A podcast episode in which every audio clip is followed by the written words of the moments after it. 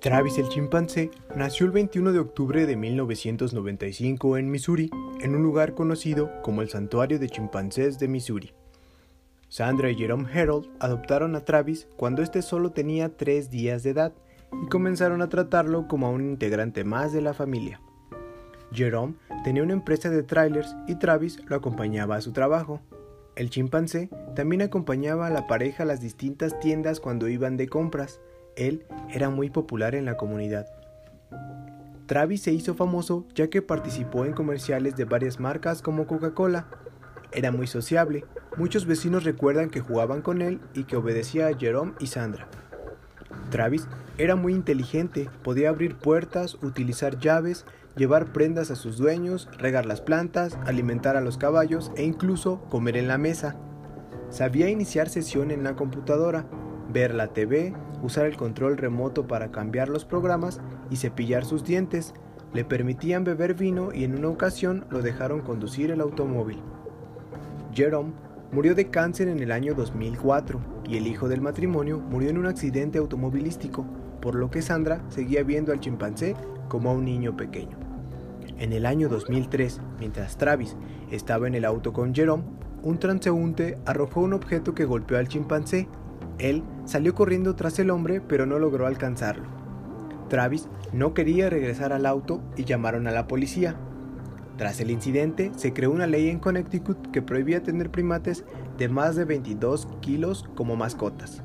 Pero la ley no se aplicó a los dueños de Travis, quien pesaba 91 kilos, ya que había vivido con ellos durante muchos años y no lo consideraban un peligro. El 16 de febrero de 2009, una amiga de Sandra, Charla Nash, de 55 años, fue a visitarla. Travis conocía a Charla del trabajo de Jerome, pero ese día llevaba un peinado distinto. En un momento, Travis salió de la casa con las llaves del auto y las mujeres salieron a buscarlo. Cuando el chimpancé vio que Charla tenía uno de sus juguetes en la mano, la atacó con fiereza, mordiéndola y arañándola en el rostro. Sandra, que entonces tenía 70 años de edad, Intentó detener a Travis, pero no pudo, así que lo golpeó con una pala y luego lo apuñaló con un cuchillo. El chimpancé se puso aún más furioso y Sandra tuvo que llamar al 911 para pedir ayuda.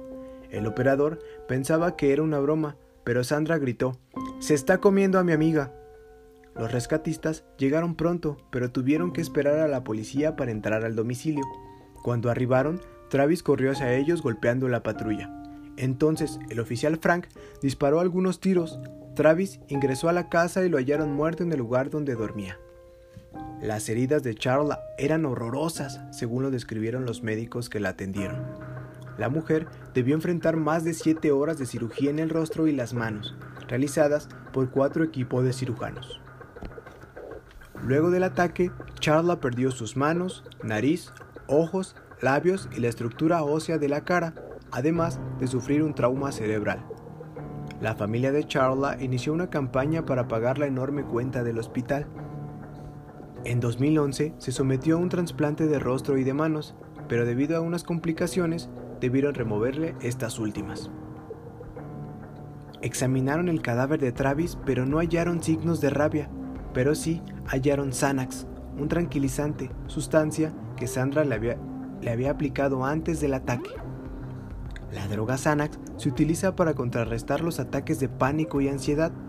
Algunos de sus efectos son la desorientación y raramente alucinaciones, agresión, manía e ira.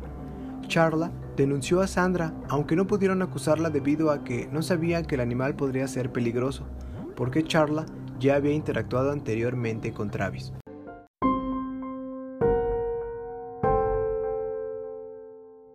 A continuación, les dejaremos la llamada que Sandra realizó al 911. Si te gusta nuestro contenido, compártelo. No olvides buscarnos en nuestras redes sociales como Analizando el Terror. Nos puedes encontrar en Facebook, Instagram y Spotify.